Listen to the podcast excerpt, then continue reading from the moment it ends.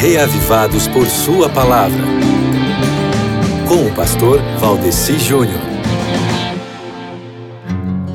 Estamos aqui mais uma vez para fazermos uma reflexão sobre a leitura de hoje e eu já fico aqui me perguntando se está tudo bem com você, meu querido irmão. Tá tudo bem com você?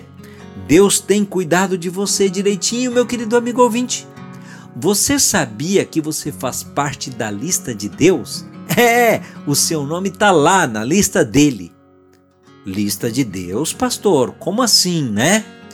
É que o nosso Deus, meu irmão, esse Deus em quem nós acreditamos e a quem nós adoramos, o meu Deus, que também é o seu Deus, ele não fica lá de cima olhando aqui para baixo para a gente como se fôssemos uma multidão, como se fôssemos todos uma coisa só. Não! Ele não fica de lá como alguém que olha para um formigueiro e não vê diferença entre uma formiga e outra e só vê um monte de formigas todas iguais, sabe?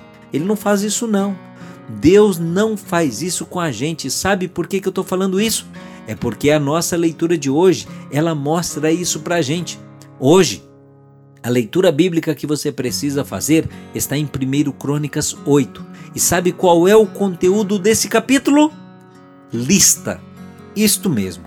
Lista de gente, descendentes, descendentes e mais descendentes. São as genealogias que mostram pra gente que aos olhos dele, aos olhos de Deus, você não passa batido, perdido no meio da multidão.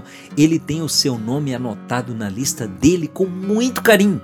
Então, leia essa lista de 1 Crônicas 8 com muito carinho também, ok?